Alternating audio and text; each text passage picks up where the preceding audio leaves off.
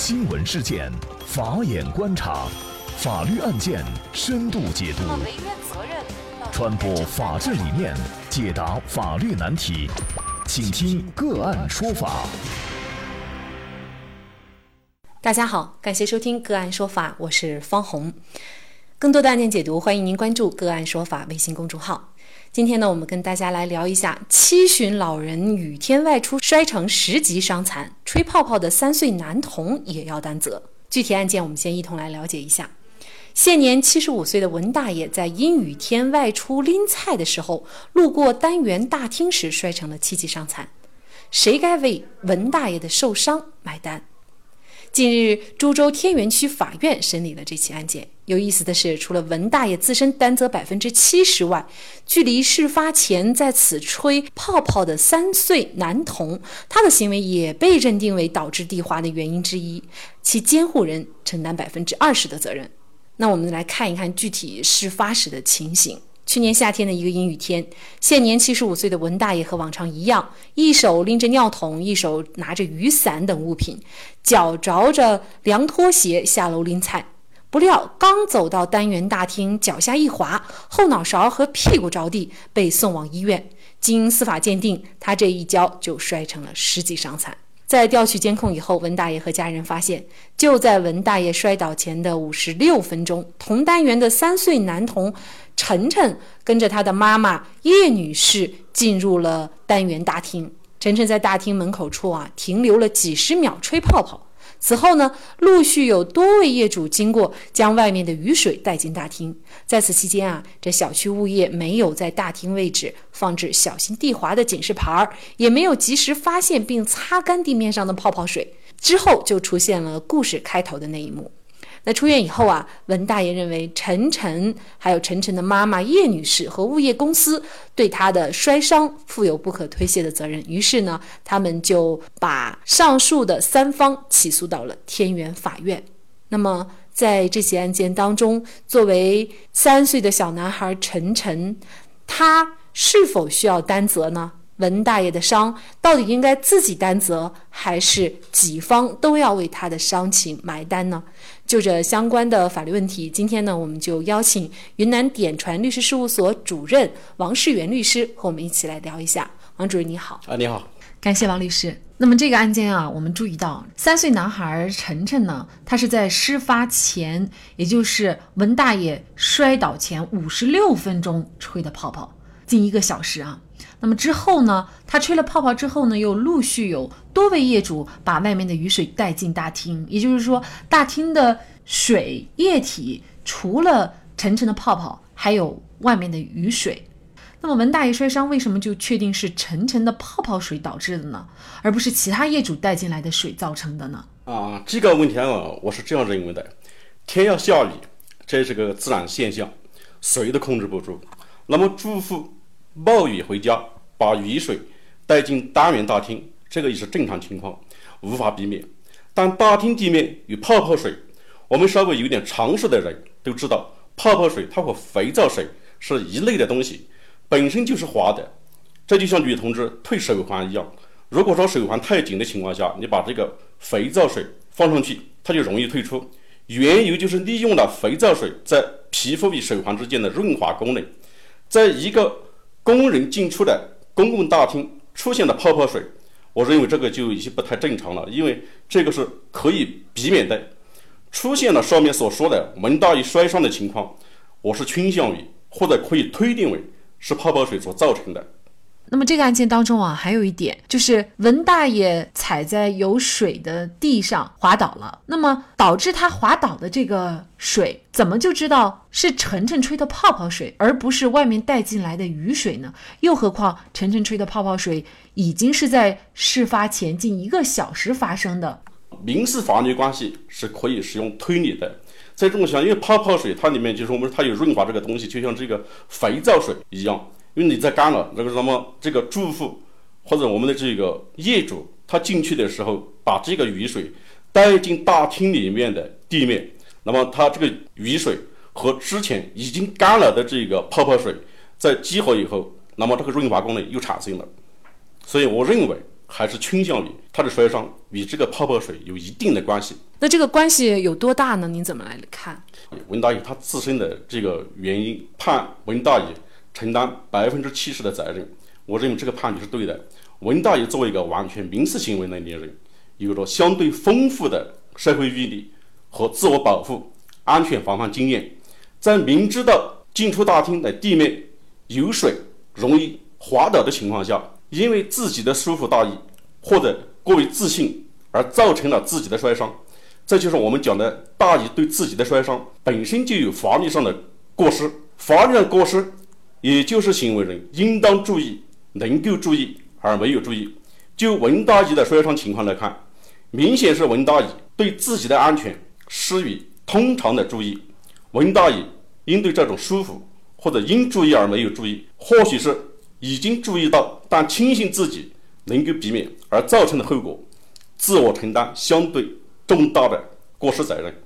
好，那我们就来看一下法院的一个认定。法院经过审理以后认为，原告文大爷作为一名完全的民事行为能力人，对自身出行安全没有尽到应有的谨慎注意义务，应当对其损失后果承担主要责任。酌情确定原告文大爷对其自身损失承担百分之七十的责任。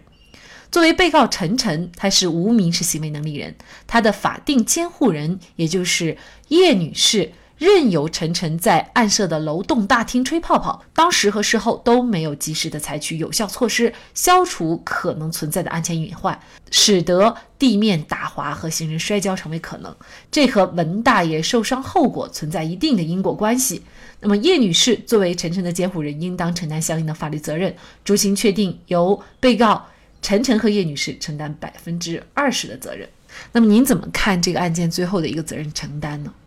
我国民法总则规定，不满八周岁的未成年人为无民事行为能力人。侵权责任法规定，无民事行为能力人限制民事行为能力人造成他人损害的，由监护人承担侵权责任。陈晨作为无民事行为能力人，在业主经常出入的公共大厅吹泡泡，无可厚非，我认为无可厚非。但作为陈晨的监护人的父母，应当注意到小孩子在公共大厅吹泡泡。可能给业主带来的安全隐患，这样的泡泡水在地面上，当然增加了地面的润滑程度，加大了大厅行人滑倒的可能因素。这样的潜在危害，同样是城镇的监护人应当注意，能够注意而没有注意，或者是已经注意但轻信能够避免，而成为文大爷摔伤的间接因素。从另一方面，大厅的地面因为下雨。被带进雨水，可能会被滑倒，这种情形，文大爷应该是注意到的。但雨水里面掺杂了更为危险的泡泡水，这是出乎于文大爷意料的。我们要根据侵权责任法的比较过失的法理规则，在原告文大爷和被告陈晨父母双方的都有过失的情况下，要比较双方的过失比例，在当事人之间分担损害的数额。所以，法院通过审理，判定陈晨的监护人承担百分之二十的责任，我认为是公平的。我认为是。嗯，可能还有人说哈，因为这个事情是发生在物业管理的大厅，那么物管公司在下雨的时候就应该有义务及时的保持地面的这种干净干爽，不容易摔倒。但是呢，显然这个案件当中物业没有做到，那么物业又是否该承担责任，承担多大的责任？我们知道。物业公司是我们业主选聘的负责物业管理的企业。按照我国物业管理的条例规定，物业管理公司的职责是对小区的房屋及配套的设施设备和相关的场地进行维修、养护、管理、维护相关区域内的环境卫生和秩序的活动。那么，我们小区公共区域的安全隐患排除、安全隐患防范的，当然由物管公司来负责。我们就要结合实际情况。要客观分析物业公司的过错程度。楼栋公共通道在老天突然降雨的情况下，行人把雨水带进大厅，属于正常现象。但作为肩负管理职责的物业公司，对大厅地面的情况应该有所了解或者掌握。在大厅地面出现雨水湿滑的情况下，可能会造成的危险，物业管理公司作为专业机构，应该对潜在的这种危险有所防范，或者对于业主有所提示，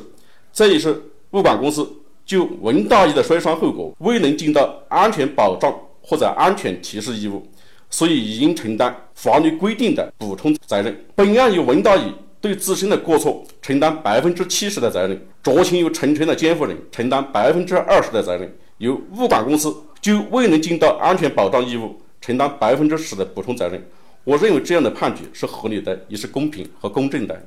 嗯，那可能作为很多网友啊，会觉得，尤其是作为孩子的妈妈哈，可能怎么也没有想到，孩子因为一个普通的吹泡泡的行为，竟然会遭致一个老人摔倒了，而且还摔伤残了哈。这个可能是谁也没有料想到的情况。那么就这样的一个案件，您最后也给我们广大的听友做一个提醒嘛？通过刚才的这个案例，我想提醒广大的民众注意以下几个。法律方面的规定，第一是我国侵权责任法第六条的规定，行为人因过错侵害他人民事权益，应当承担侵权责任，就是我们所说的过错责任原则。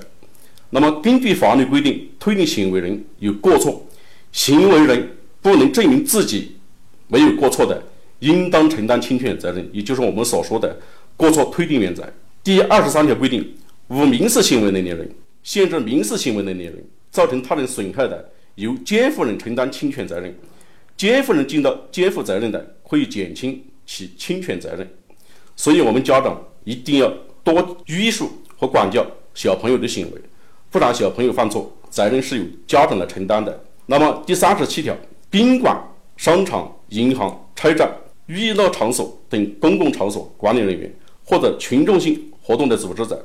未尽到安全保障义务。造成他人损害的，应当承担侵权责任；因第三人的行为造成他人损害的，由第三人承担侵权责任。管理人或者组织者未尽到安全保障义务，承担相应的补充责任。这个案件确实是要提醒我们大家，生活中呢应该处处留心，谨防自己或者是孩子的不当行为给他人造成不必要的损害和不利的影响。好，在这里再一次感谢云南典传律师事务所主任、昆明市十佳律师王石云律师。那也欢迎大家通过关注“个案说法”的微信公众号，具体的了解我们本期案件的图文资料以及往期的精彩案例点评。